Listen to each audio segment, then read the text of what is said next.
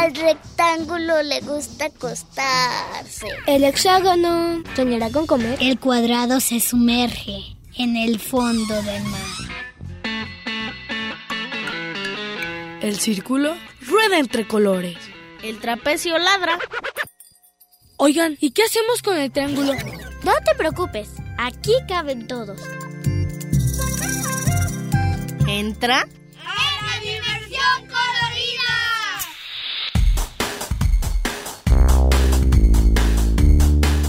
Y el rombo escucha la radio.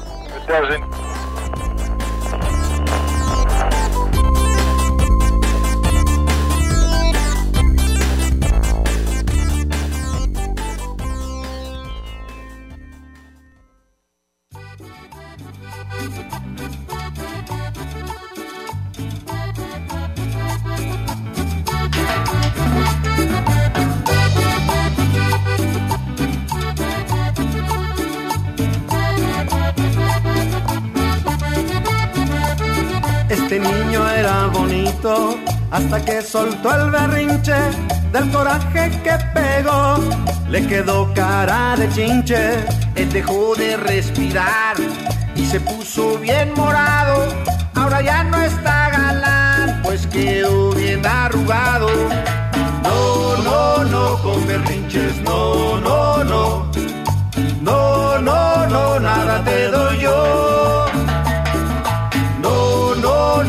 Berrinches, no, no, no. No, no, no, nada te doy yo.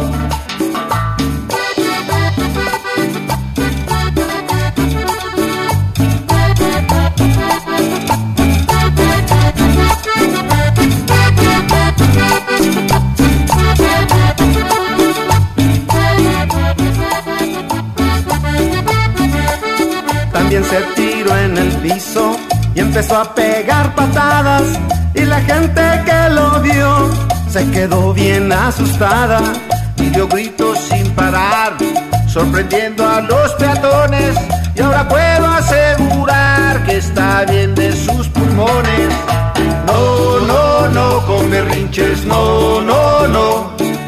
No, no, no, nada te doy yo. Con berrinches, no, no, no.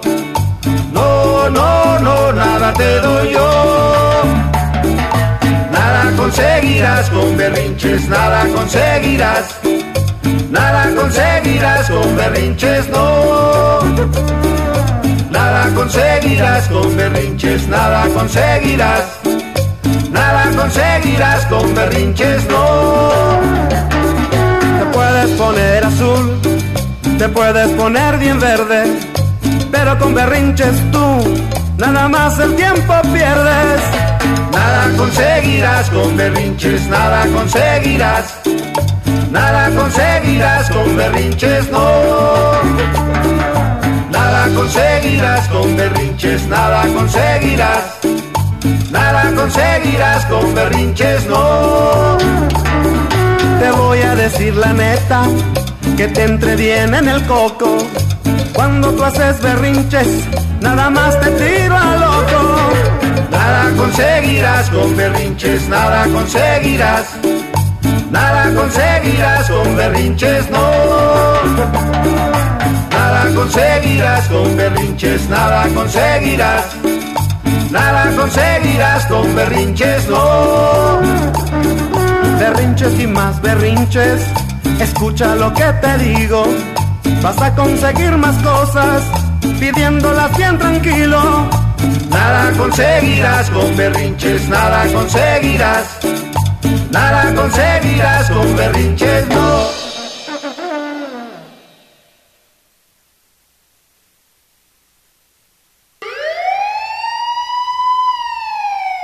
Buenas tardes. No voy a molestar con sus documentos debido a que usted se pasó el alto.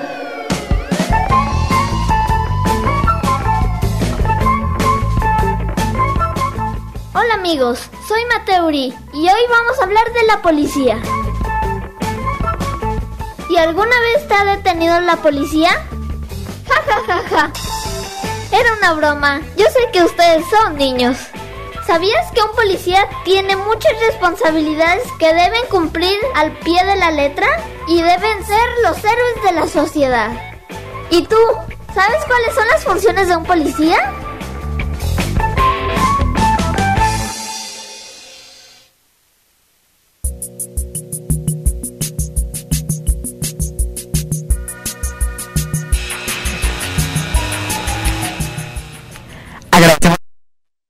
Transmisión en cabina José Luis Vázquez y aquí en, el helipuerto Raúl Martínez. En la producción Alicia Caldera, Careconde y Eduardo Ornelas. En la dimensión colorida completamente en vivo y en directo. Gracias a todos ustedes por estar con nosotros. Hoy estamos en vivo y en directo desde el helipuerto de, la Policía Zapopan. Estamos con Renato. Sara. Quesal. Alex. León.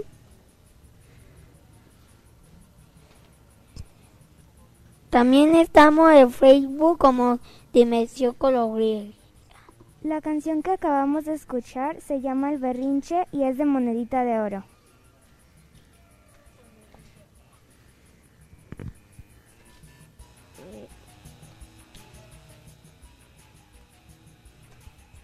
Y también el tema de hoy es la policía de Zapopan y su helicóptero. Tenemos aquí con nosotros al capitán del helipuerto, que es su nombre. ¿Cuál es su nombre? Mi nombre es César, César Solís Granados. ¿Y, ¿Y el paramédico? Israel Alfaro. Muchas gracias. Esta es mi pregunta. Ah, ¿Qué es un hangar? Un hangar, un hangar es el alojamiento de aeronaves. Puede ser para helicópteros, puede ser para aviones, pero es el área especial donde se puede resguardar o alojar una aeronave de este tipo. Es, su casa del, del helicóptero o de la aeronave.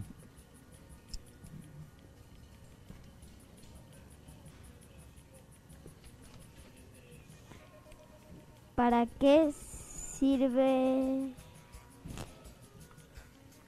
una hangar.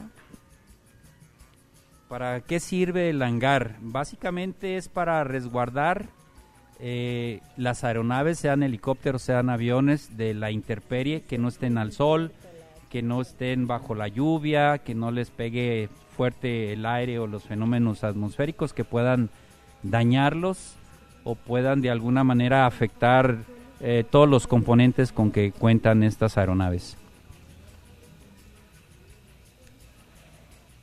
Para porque una ciudad como Zapopan necesita un helicóptero.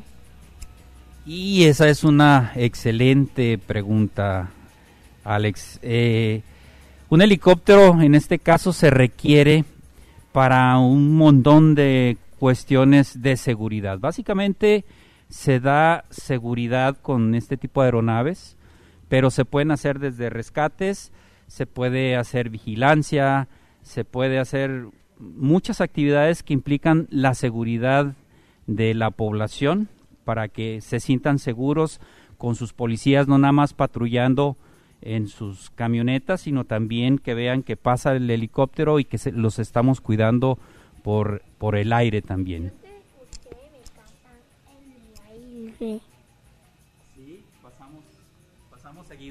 Pasamos muy seguido por allá. Disculpe, ¿cuántos tipos de helicópteros se necesitan para ciertos tipos de actividades? Bueno, básicamente hay helicópteros ligeros, eh, medianos y pesados. Y dependiendo de su empleo o lo que se requiera hacer, es, es lo, el, el, tipo de aeronave que se, que se adquiere. En este caso, este es un helicóptero tipo eh, ligero, eh, que por su tamaño, por su, su peso, es, es, muy versátil para hacer eh, multifunciones en, en, cuanto a seguridad pública, en cuanto a apoyo a protección civil. se puede hacer desde rescates, como les decía, por ejemplo, si alguien se, se lastima en la barranca y es un lugar inaccesible o difícil, eh, podemos hacer la extracción de ese paciente y llevarlo a un hospital o nos los traemos aquí a la, a la plataforma para que en un momento dado se pueda canalizar a un hospital y reciba la atención. Pero hay infinidad de helicópteros, hay para hacer, por ejemplo, incendios forestales, que ustedes los han visto en la televisión y son helicópteros más grandes que tienen más capacidad para levantar más agua, en este caso, y poder apagar un fuego en el bosque, que no es fácil que llegue la gente ahí o los bomberos forestales a, a extinguirlo es fácil llegar con el con agua y poder echarles para, para apagar el fuego. ¿Qué nombres tienen los helicópteros? Pues básicamente se llaman, se denominan aeronaves de ala rotativa. Así le llaman porque eso que ustedes ven eh, en estos momentos le llamamos palas o rotor principal, pero realmente es un perfil aerodinámico que es el que te da la sustentación y levanta el helicóptero. ¿Y qué es? Descríbelo. ¿Qué es? Eh, Describe qué ves. Esa como canchita. Ok, lo, lo, que, lo que estás viendo ahí es un brazo articulado, le llamamos, se puede mover, es una grúa, es una grúa que se puede trabajar u operar desde el interior.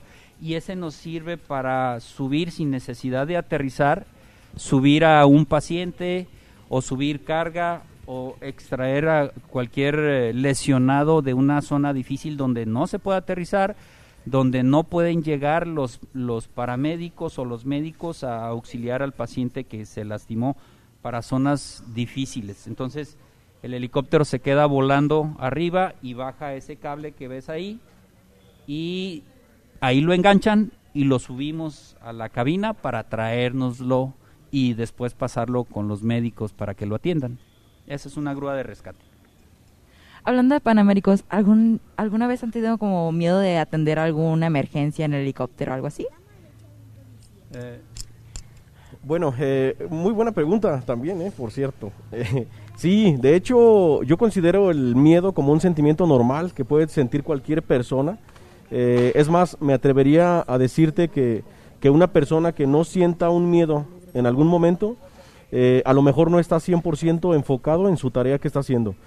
Pero si ha sentido, por supuesto que sí. Yo creo que muchos de mis compañeros han sentido ese pequeño temor, eh, no, no tanto como miedo, sino como incertidumbre de que algo pueda llegar a salir mal. Entonces, ¿cómo se elimina ese miedo? Con conocimiento. ¿Qué es lo que hacemos nosotros? Nos estamos preparando constantemente, estamos practicando nuestras tareas constantemente hasta que las dominemos bien y vas eliminando ese miedo. Entonces es una forma de eliminar el miedo, dándote capacitación, dándote conocimientos para que te dé esa seguridad de que lo que estás haciendo lo estás haciendo bien. ¿Y cómo se preparan? ¿Y cómo se preparan para alguna emergencia? ¿Cómo, ¿Cómo se preparan? ¿Es la pregunta? Bueno, la preparación eh, en, un, en un ámbito pues eh, laboral a, lo largo de la vida, bueno, con estudio ¿no? y preparación. Aquí, en el día a día, ¿qué es lo que hacemos? Llegamos temprano, eh, revisamos el helicóptero que esté en condiciones, hay personal de mantenimiento que siempre lo están revisando, siempre las 24 horas del día hay un, hay un técnico en mantenimiento revisándola, el personal, toda la tripulación, los paramédicos llegamos, alistamos, revisamos nuestros equipos, eh, los anclamos, los aseguramos, revisamos que las herramientas que trae el helicóptero también funcionen y eso lo hacemos siempre antes de empezar nuestras labores. ¿Para qué? Para que cuando arrancan nuestras labores estamos en una fase como de alerta en la que estamos escuchando la radio de la policía, de protección civil y de bomberos y de esa manera nosotros estamos listos para que en cuanto nos llamen poder salir. Pero desde muy temprano estamos ya listos para, cualquier tipo de evento. ¿Qué les parece si vamos a escuchar una producción que hizo Ivana con respecto a qué cosas hace un policía? Y regresamos con el capitán y paramédico. De las siguientes frases, ¿Cuál actividad está mal hecha de un policía? Mantener la ley y el orden. Proteger a las personas. Prevenir el crimen. Hacer frente a las situaciones de emergencia. Dar soporte a las víctimas. Vender cigarros en las esquinas.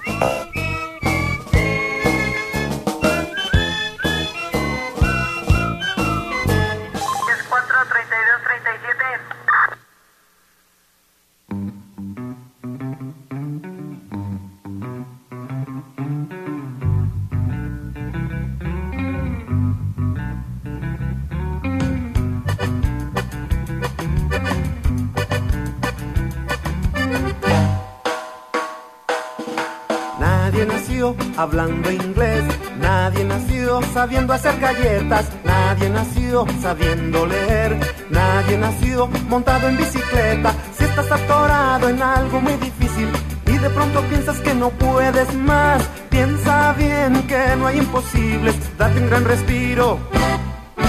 Date un gran respiro y vuélvelo a intentar.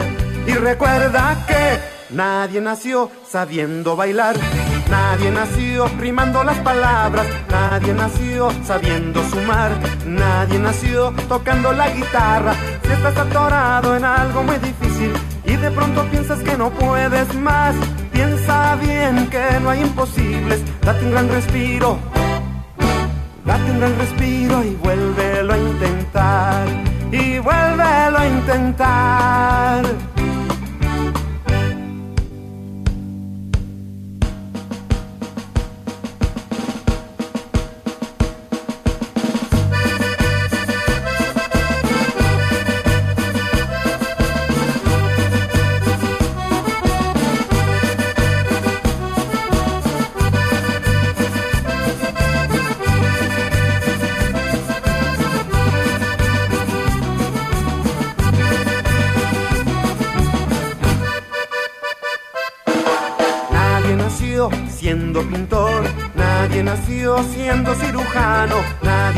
Piloteando un avión, nadie nació con un libro en la mano. Si estás atorado en algo muy difícil y de pronto piensas que no puedes más, piensa bien que no hay imposibles, date un gran respiro.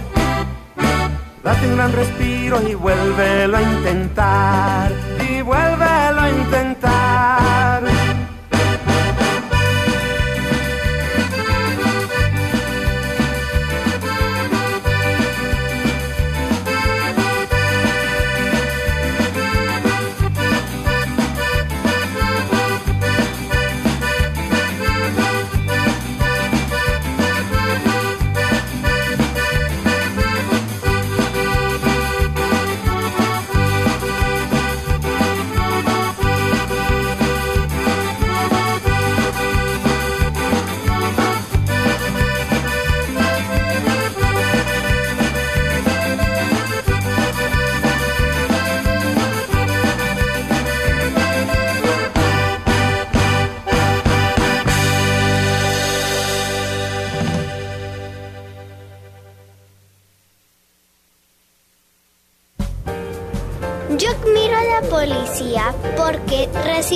Tus llamadas, está la protección de tu seguridad y está en todas partes y recorre toda la ciudad para protegernos y para atrapar a los ladrones.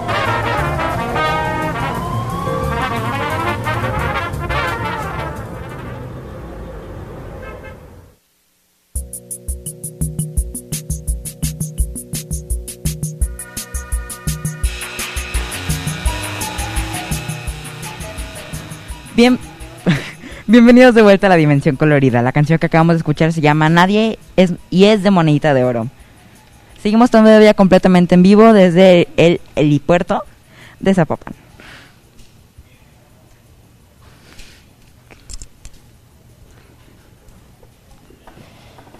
¿Desde, desde cuándo es, eres paramédico de el helicóptero? Yo soy paramédico del helicóptero eh, desde hace 10 años aproximadamente. Pero cuando yo llegué aquí al helicóptero, yo todavía no era un paramédico.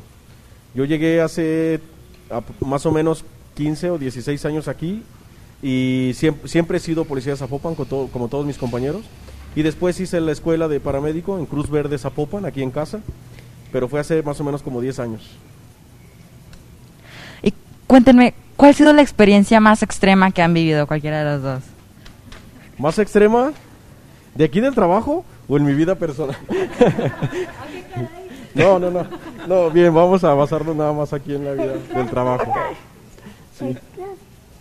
Es que eh, tengo una pregunta. ¿Te da miedo subirte? Ah, muy bien. Bueno, voy a contestar las dos preguntas. La primera que me hicieron fue, bueno, esa que, ¿cuál ha sido mi, de los trabajos más difíciles? Y bueno, eh, todos los trabajos son muy complicados aquí en el, en el helicóptero, trabajando con el helicóptero, porque pues vayas a un rescate, vayas a un traslado, eh, vayas a incendios forestales, vayas al servicio que vayas, eh, es complicado, es muy difícil. Tienes que hacer tus tareas pues con mucha conciencia, pensando bien todo lo, que, todo lo que estás haciendo.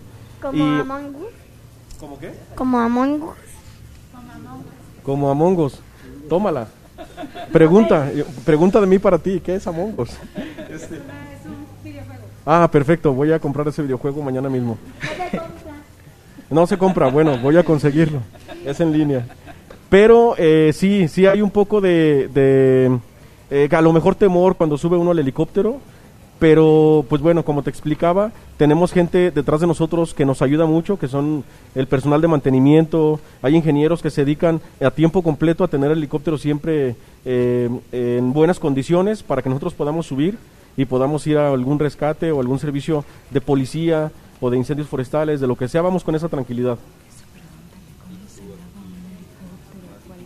Y el, ah, el más difícil. La, la, el servicio de los más difíciles que me ha tocado, eh, yo creo que definitivamente un rescate, un rescate de una víctima, de una persona que se encuentra en, peligro, que su vida esté en riesgo, eh, y saber que nosotros está en nuestras manos poderle eh, ayudar, sacarla de esa situación difícil en la que está, creo que son los servicios más difíciles que, que llegamos a tener. Y capitán, ¿qué requisitos necesita el helicóptero? ¿Requisitos del helicóptero? Eh, ¿O requisitos de la tripulación de vuelo? Yo creo que son como dos cosas eh, eh, similares de alguna manera. Para ser parte de la tripulación o para ser piloto se requiere una serie de estudios y una preparación muy especializada que se lleva con muchos años, porque primero eh, eres piloto o te vuelves piloto de, aviones y posteriormente te vuelves piloto de helicópteros, que son diferentes su forma de operar. En cuanto a las tripulaciones de vuelo, lo habíamos dicho desde un principio, eh, que se requiere mucho estudio, mucha capacitación, mucha preparación de todos ellos que tengan un perfil muy específico que no tengan miedo a las alturas, entre otras cosas, que tengan muy buena visión, que no sean eh, retraídos de alguna manera, porque tienen que estar al pendiente de todo lo todo el entorno donde está volando ese helicóptero. Entonces se requiere muy buena preparación desde que inicias tu carrera y para pertenecer aquí también se requiere igual complementar y estar preparándote todos los días para poder ser parte de la tripulación. ¿Y qué tipo de mantenimiento ha usado los helicópteros? Como qué tipo de gasolina, de cuándo a cuándo se tiene que limpiar. Oh, muy buena pregunta. Es un trabajo muy, muy, muy especializado. Eh, no lleva gasolina como tal, usan un tipo de combustible que se llama turbocina eh, que únicamente se, se emplean en, en, turbinas para, para ese tipo de motores de los aviones pesados y demás, como los aviones comerciales. Ese es el tipo de, de combustible que usan. Y el mantenimiento sí es un, es un proceso muy, muy específico que se lleva eh, cada determinado tiempo. Por ejemplo, diario se tienen que hacer la revisión y limpieza de todos los componentes para que todo esté funcionando como había dicho el paramédico Israel. Y posteriormente, cada siete días, igual se hace un lavado de la parte interna del motor, se llama compresor. Cada siete días se tiene que, llevar a cabo. Posteriormente hay cada determinada cantidad de horas de vuelo, cada 10 horas de vuelo se tiene que estar igual revisando ciertos componentes. Posteriormente hay, hay servicios de 20, 30, 50 horas de vuelo, porque cada, cada vuelo que hace eh, le puede entrar tierra, piedritas, entonces hay que estar dándole ese servicio y revisando cada componente para que no vaya a fallar. Y normalmente se hacen unas finales que son cada 150 horas se mete a revisión todo y cada año se mete a revisión todo el helicóptero para que siempre esté al 100 de operando, que esté siempre bien. ¿Pueden volar el helicóptero cuando hace mucho viento? Sí, sí se puede, sí se puede volar, tiene ciertas restricciones, decimos nosotros, pero eh, sí se puede volar en condiciones de mucho viento con sus limitaciones, pero sí puede volar en esas condiciones. ¿Qué es lo que más te gusta de tu trabajo? Excelente pregunta. Eh, todo, me gusta todo de este trabajo eh, el, tripular la aeronave, el, ver cómo se ve la ciudad desde arriba, cómo se ven los bosques, poder llegar a lugares que no, no cualquiera puede llegar y a veces ni por tierra, se ven unos paisajes muy hermosos. Y sobre todo en este tipo de helicópteros que son de servicio público, el poder dar ese servicio a la ciudadanía. Y como decía el paramédico Israel, el hecho de, de poder eh, dar un poquito de oportunidad de vida cuando haces un rescate o sacas a alguien que a lo mejor ya se sentía que, ya, ya se iba a quedar ahí, poder sacarlo y que pueda seguir con su familia y ver a sus hijos, a sus hermanos. Eso es lo mejor. Ese servicio es de los mejores que, que, hay. Eh, cuando vuelan el helicóptero en, en donde hay incendios este, ¿no le pasa nada al helicóptero? Eh, no, no, no le pasa nada si se vuela con cuidado y no metiéndose mucho al humo y ese tipo de situaciones, pero están equipados para llevar ese tipo de, de trabajos en cuanto a incendios forestales, poder echarles agua ahí a la lumbre para apagarla y no les pasa nada, nada más hay que darle una limpiadita al, al, final que se termina el trabajo porque se llena de tierra, de cenizas, este, básicamente eso es polvo, pero hay que limpiarlo nada más. bueno, quiero hacer yo dos preguntas. Eh, ¿Cuál ha sido la experiencia más bonita que les ha dejado estar en el helicóptero, ya sea de ayudando a alguien con los paramédicos o, o no sé, algo, o alguna experiencia bonita que les haya dejado. ¿Manda? Una persecución. Una persecución o que se han encontrado con los patos. Cualquiera de los dos.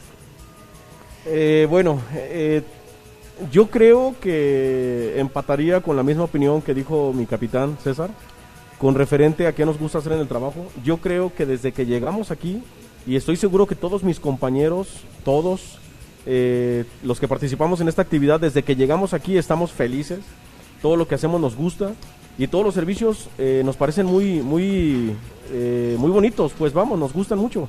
Lógico, hay servicios muy pesados, por ejemplo los incendios forestales es una de ellas, que es un, es un trabajo muy pesado para todos, terminamos muy cansados. El hecho de, de, subirte al helicóptero y volar una hora, dos horas en el helicóptero, a lo mejor para muchos piensan que es muy padre, ¿no? Que nos estamos paseando ahí arriba, pero realmente es muy cansado eh, porque se experimentan cambios de presión atmosférica, se experimentan vibraciones eh, y ese tipo de circunstancias que también nos cansan demasiado. Y bueno, pero ¿qué es lo más bonito? El servicio a la comunidad. Definitivamente yo creo que es lo que nos, lo que nos tiene a todos en esta unidad trabajando aquí, el servicio a la comunidad, el poderle ayudar a toda la gente que lo necesita en el momento en el que podemos hacerlo. ¿Pueden respirar eh, arriba? Sí, sí se puede respirar. Sí, por supuesto que sí. Hay una altura determinada o hay una eh, altitud, vamos, eh, no sé cómo, cómo te lo puede explicar, en la que va a ser difícil y vas a necesitar equipos como un tanque de oxígeno. ¿Se han fijado que algunas veces a algunos enfermos les llegan a poner unas mascarillas especiales con oxígeno? ¿Como la peste negra? Ándale, como, como algún tipo, cuando, como cuando están enfermos, pero bueno, son equipos que similares a esos que podemos llegar a necesitar si nos subimos mucho a volar muy arriba, ¿sale?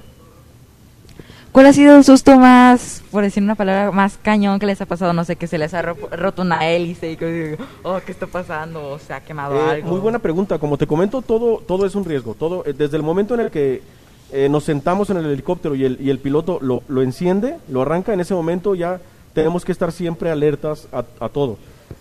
Eh, ¿Qué es lo que ha pasado aquí en el Halcón? El Halcón tiene 22 años y medio prestando servicio, este esta aeronave aquí en Zapopan, pero yo creo que lo más complicado, que no me tocó a mí, bendito sea Dios, pero sí me platican los compañeros que sucedió, fue que una vez en un rescate eh, se metieron entre unos cerros y no alcanzaron a ver unos cables y el helicóptero eh, topó con esos cables y por suerte, por suerte, el helicóptero como tiene, si podemos ver en la parte superior e inferior frontal, en el área de la cabina tiene como esas pincitas, arriba y abajo, pues se activó una de esas pinzas, eh, el cable se metió ahí y se cortó. Pero sí eh, tuvo daños el helicóptero, se rompió el parabrisas, se rompieron algunas piezas, lo, pero lograron aterrizar. Por suerte lograron aterrizar, lo revisaron y lograron llegar a la base con bien, no pasó a mayores. Y bueno, el helicóptero, el, de nosotros, hace rato preguntaban que cómo se llamaban los helicópteros. Por regular, todas las dependencias o todos los, eh, los eh, agrupamientos o que eh, dependencias que tienen el helicóptero les ponen un nombre determinado, ¿no? El de nosotros se llama Halcón. Desde que nació se le bautizó como el Halcón. Así le hacemos cada que volamos. ¿Quién le puso ese nombre? ¿ Quién le puso ese nombre? Híjole, no estoy tan... Fue un concurso, una selección para ver cómo, cómo querían o cómo querían los niños y la ciudadanía que se llamara eh, el helicóptero que iba a ser para el servicio de, de la comunidad de Zapopan. Y entre todos dijeron, de las propuestas que había, es que se llamara halcón, porque el halcón es un ave eh, muy rápida, y es un ave que se puede sostener eh, en el aire y que puede en un momento dado desplazarse a cualquier lugar. Entonces por eso se le puso halcón como símbolo. Pero, pero también porque también ve eh, todo. Excelente observación, claro que sí, porque desde arriba ve todo, ¿sí? ve todo, desde la gente que va caminando por ahí hasta un carro que se va desplazando. Hasta la casa. Desde, desde, hasta tu casa, sí, ahí te vemos cuando pasamos y saludamos. Oh, ¿Eh? Oye, ¿y hasta cuando me baño? No, ahí ya no, ahí ya no te vemos, así es que te puedes bañar a gusto, ¿eh?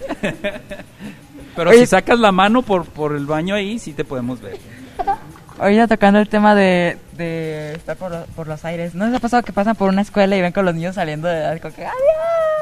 ¡Adiós! Sí, no sé si han observado en sus escuelas, cuando todavía teníamos clases presenciales y ahora que se están retomando, que luego sobre las escuelas hacemos un recorrido especial y pasamos a veces un poquito más bajo, fuera del, del, del área ahí, pero para saludar a todos los niños que están en el patio. Este, y, y, que vean justamente al, al, halcón que los estamos cuidando a todos ellos. Okay. Como, como la bandera de México. Así, así ni más ni menos. Ahí está. Ahí está. Ahí Vamos la traemos con nosotros también. Os, muchas gracias. Muchas gracias por la entrevista. Un gusto estar con todos ustedes. Que tengan buen día. Muchas gracias por su visita. Espero que vuelvan pronto. Esperemos. Vamos a una producción y nos vemos.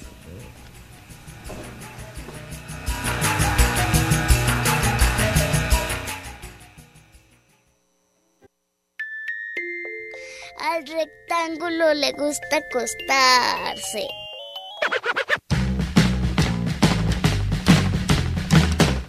¡Diversión Carolina!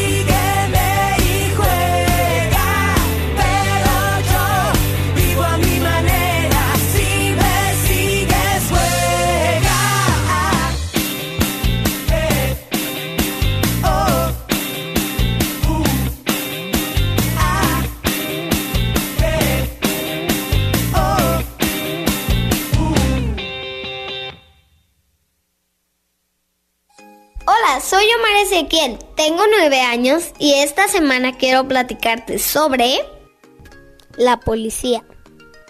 Un policía es el encargado de mantener la seguridad y el orden en los lugares públicos, hacer respetar las leyes y proteger a los ciudadanos. Se trata de una profesión de riesgo y que conlleva mucha responsabilidad, herramientas cívicas y sociales, entre las cuales el uso de la fuerza. Pero no solo se encargan de indagar delitos. La policía puede tener un carácter preventivo, como es el caso de las policías de ciudad o proximidad. También provee seguridad en la vía pública, así como en emergencias, desastres y casos de búsqueda. Es importante que conozcamos y apreciemos esta noble profesión.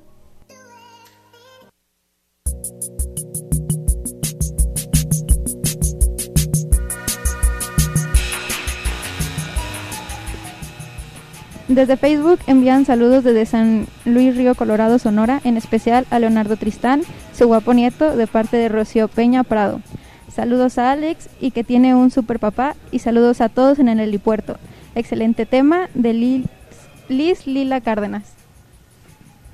Y no- también nos mandan saludos con también nos mandan saludos que estuvo muy chida la transmisión y ya ya y también nos manda saludos con el el policía al Dio Becasco Abrila Alberto Conce hay un saludito Acabamos de escuchar la canción Vivo a mi manera de Turroxito y estamos ahora transmitiendo Ulisa, Héctor, Alex. Estamos con uno de los oficiales de la Policía Montada de Zapopan. ¿Cómo te llamas? Hola, ¿qué tal? Me llamo Christopher Corona González. Y yo me llamo Manuel García del Escuadrón Táctico Canino. Disculpe, le quiero preguntar, ¿cómo llegan los perros aquí a, a, pues, a hacer su servicio en la policía? Eh, hay dos maneras eh, principales en las que llegan los perros. Una de ellas es perros que llegan en adopción. Las personas que, igual los, tus eh, escuchas, pueden llevar sus perros a- al Escuadrón Táctico Canino. Nosotros hacemos algunas pruebas de sus impulsos, de sus drive naturales, de su de ver eh, algunas necesidades que tenemos específicas del perro. Si el perro pasa esa, esa prueba rápida que se le hace, el perro se queda 15 días a prueba dentro del escuadrón. Y después de esos 15 días de una serie de pruebas, determinamos si el perro es apto para el trabajo policial. Si el perro no es apto, se le regresa a su dueño. Esa es una. Y la otra también tenemos algunos perros comprados a empresas especializadas en entrenamiento canino que vienen con unas certificaciones especiales. Entonces puede llegar por medio de una licitación pública, o sea, de una compra, o pueden ser adoptados. De ambas maneras tenemos perros ahí en el escuadrón canino. ¿Qué diferencia hay entre ser un policía montado y uno que anda en moto o en patrulla? Ok. eh, es una gran diferencia. La primera, pues que vas montado sobre un caballo. Tu patrullaje es diferente, diferente área y diferente zona. Por lo regular estamos en zonas de bosques, zonas de parques o zonas donde no puede ingresar una motocicleta o una camioneta. ¿No es difícil andar en caballo por la ciudad? No, es algo relativamente fácil, muy muy fácil. ¿Cuánto duran en servicio los animales, ya sea los caballos o los perros? Ok, los caballos nosotros los tenemos con una vida de trabajo de aproximados 15 años. ¿sí? Ya los, el demás tiempo los dejamos descansando porque sí es un trabajo duro. Un perro aproximadamente debe trabajar máximo a los 8 o 9 años. Es la edad eh, en la que ya deben de tener un retiro digno. Eh, muchas veces eh, tarda un poquito más, pero a partir de esa edad ya los perros deberán de estar eh, ya con disfrutando pues de estar en, en la casa a lo mejor de su manejador, ya adoptados, terminando ya su servicio. Yo tengo una pregunta. ¿Hay razas específicas de perros para que sean policía? ¿O puede ser cualquier raza de perro? Eh, hay razas que por su función zootécnica y por la selección en la que fueron criados eh, tienen más predisposición a funcionar para perro policía. Por ejemplo, eh, pastor belga malinois, pastor alemán, pastor holandés, eh, labrador, eh, pointer, eh, inclusive los beagle, les ha tocado ver los orejoncitos así en los aeropuertos trabajando. Entonces, hay perros que por, por la crianza que han llevado y por la selección de los ejemplares están más predispuestos a servir para trabajo policial. Pero sin embargo, si un perro de raza indefinida, o sea, un perro mix o un perro de raza indefinida, tiene las cualidades, no hay ningún problema, es bienvenido a trabajar en la policía. ¿Y por qué es predispuesto o qué es lo que se busca en, eh, en un perro? ¿O cuáles son las características que se necesitan? Eh, principalmente eh, para el trabajo de, nariz, eh, buscamos que sean perros muy seguros, muy seguros de sí mismos, sin, por supuesto, sin ser agresivos ni mucho menos. Ser seguro me refiero a que es un perro que pueda estar donde hay mucha gente, que es un perro que pueda estar con su manejador y no lo vaya a agredir, Un perro estable, equilibrado, un perro seguro de sí mismo no tiene que ser agresivo, ni intraespecíficamente, intraespecíficamente es hacia su propia especie o interespecíficamente con los seres humanos, ¿sí? Entonces buscamos perros equilibrados y buscamos perros que tengan muchísimo drive o impulso de presa. Eh, ¿Qué es esto? Nosotros eh, tenemos que pagarles con algo el trabajo, entonces, ¿con qué le vas a pagar al perrito? No- nosotros buscamos pagarles con una pelota o con un Kong y el perro tiene que le tiene que encantar jugar y le tiene que encantar morder, le, le tiene que encantar perseguir un juguete, pues. Entonces, si no tiene esa cualidad, desde ahí ya no pasaría a nuestra prueba inicial. ¿Tú eliges tu caballo? Eh, puedo, podemos elegir nuestro caballo, pero por lo regular, conforme van saliendo de ser adiestrados, te van asignando un caballo, que sí es tu único caballo, el, el que vas a montar por, por todo el tiempo que estés eh, en el escuadrón montado. ¿Y se puede jubilar el perro o no? ¿Se puede jubilar el perro? Sí, de hecho debe de, de jubilarse. Es importante que se les dé el respeto como seres vivos que son. Justamente no son objetos y deben de tener un retiro digno. Es muy importante que, que lo tengan. Aquí en Zapopan ya hemos tenido un par de eventos de, de, retiro digno de nuestros ejemplares, donde se van en adopción a la... Principalmente damos como primera opción que se vayan con su manejador, ya que generan un vínculo especial, se tienen cariño mutuamente, entonces es lo idóneo que se vayan con su manejador. Si su manejador no se lo puede llevar, eh, podemos hacer una, o sea, podemos hacerlo público y la persona que le interese tener un perrito de la policía para adoptarlo, también lo puede adoptar al final de su, de su trabajo. ¿Cómo lidian con el estrés de los animales, sobre todo los caballos? Porque, por ejemplo, un perro pues simplemente se enoja, sale corriendo o algo así, pero pues estás montado. ¿Cómo lidias con ese estrés o ese temperamento del caballo? Pues mira, eh, los caballos todos los días los tenemos que bañar, los tenemos que sacar a, a caminar. Tienen su descanso obviamente, pero mientras estamos en el área de trabajo, también les damos cierto descanso y cierto tipo de trabajo que ayuda a que se desestresen y asimismo que pierdan tensión en lo que es su, su cuerpo y todo eso le ayuda a relajarse.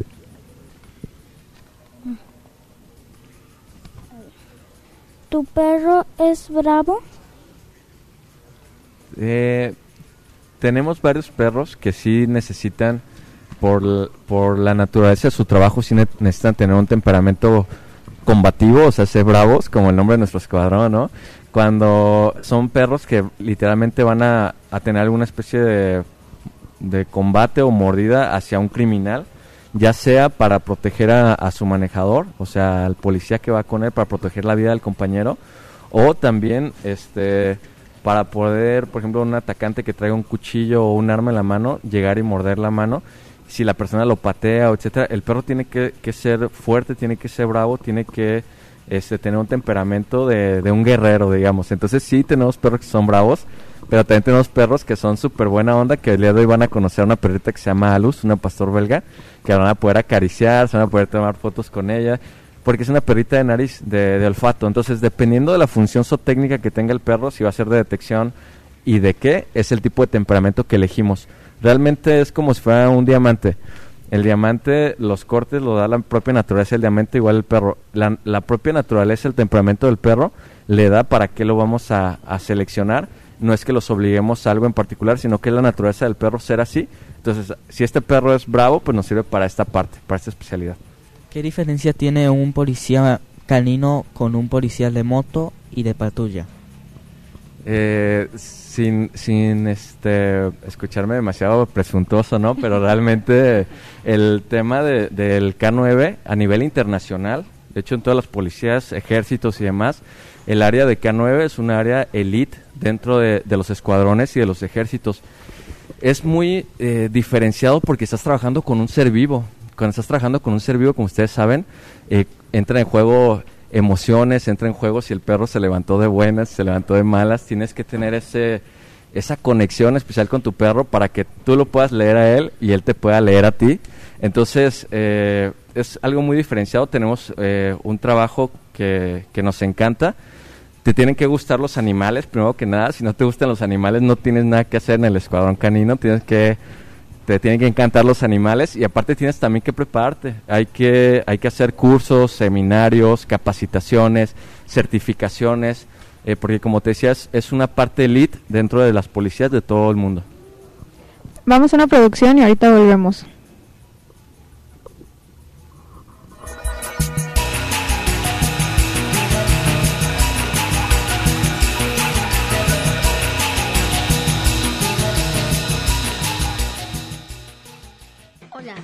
Soy Quesal de la radio OUDG Dimensión Colombiana.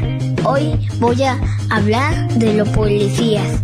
Los policías, pues es que me acuerdo algo o que me pasó o el papirolas que me perdí y luego otra vez a quién lo pedí ayuda a la policía. Ay, me ayudaron. Otra cosa que me sé. Hace muchos y muchos y muchos y muchos años los superhéroes existieron sin como 100 mil, como 100 semanas. Bueno, de hecho, a veces los policías la y otra vez no. y luego también otra cosa que que protege de la ley, atrapa a los villanos como siempre, como hace cien miles de veces. Bueno, y aquí lo atrapa con un perro. El perro es una criatura que tiene el olfato muy bueno para ver dónde está el villano. Bueno, pero no estoy hablando del perro, de los policías, estoy hablando, bueno, o el fin. Los policías a veces dejan liberar a, a, algunos villanos o porque cuando porque eh, aprende el bien es la prisión y después es cuando ya aprendieron se portarán bien y ya no irán allí. Pero otra vez lo hicieran y si se portan mal, ah, te vas a quedarte allí. Wow, es una obligación. En fin, pues soy Quesal, una cuarentena feliz. Bye.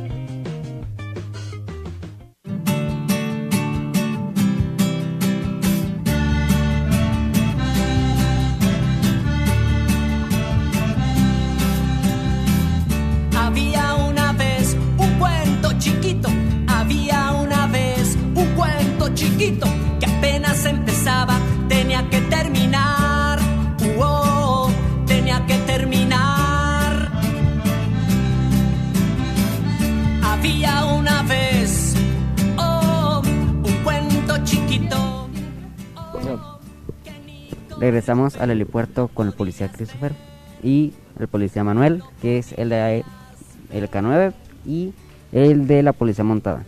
Quería preguntarles, ¿tiene que haber una conexión eh, con el animal? Porque pues sabe el animal que está trabajando, pero también sabe que es un ser vivo.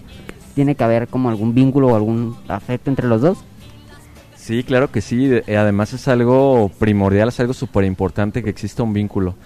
De hecho, en, base a que exista ese vínculo real, que tú trates bien a tu perro, que tu perro conviva contigo, que lo saques a pasear, que le des de comer, que lo bañes, que lo cardes, que todo eso, en base a eso el perro va a estar 100% atento de tus instrucciones, va a sentir prácticamente cuando haya un peligro o algo, lo va a presentir junto contigo y te va a proteger de una manera natural. Más allá del adiestramiento, el hecho que exista un vínculo es lo idóneo y es lo más deseable para nosotros.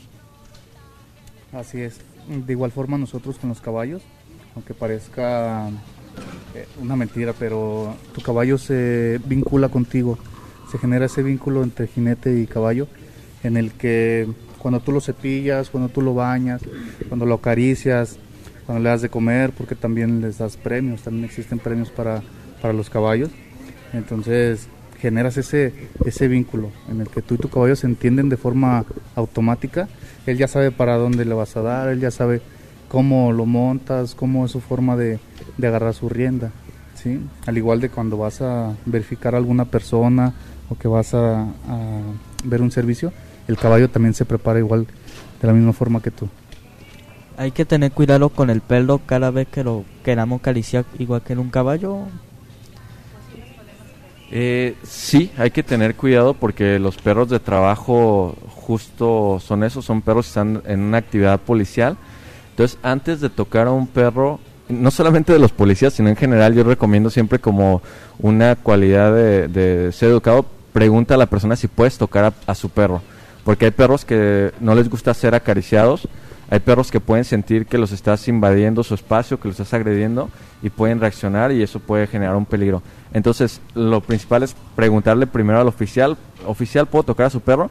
Si el oficial te dice que sí, adelante, sin problema, disfrútalo. Y si te dice que no, seguramente es por alguna razón referente al temperamento del perro o la actividad que en ese momento está realizando.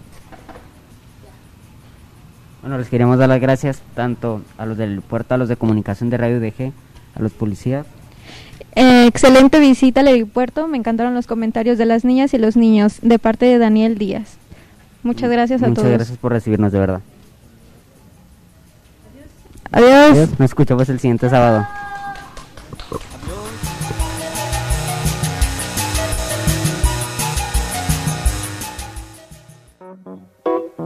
El rumbo gira.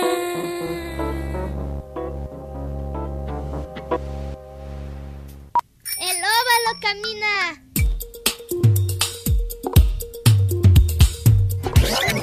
El círculo rueda entre colores. Diversión Corelila.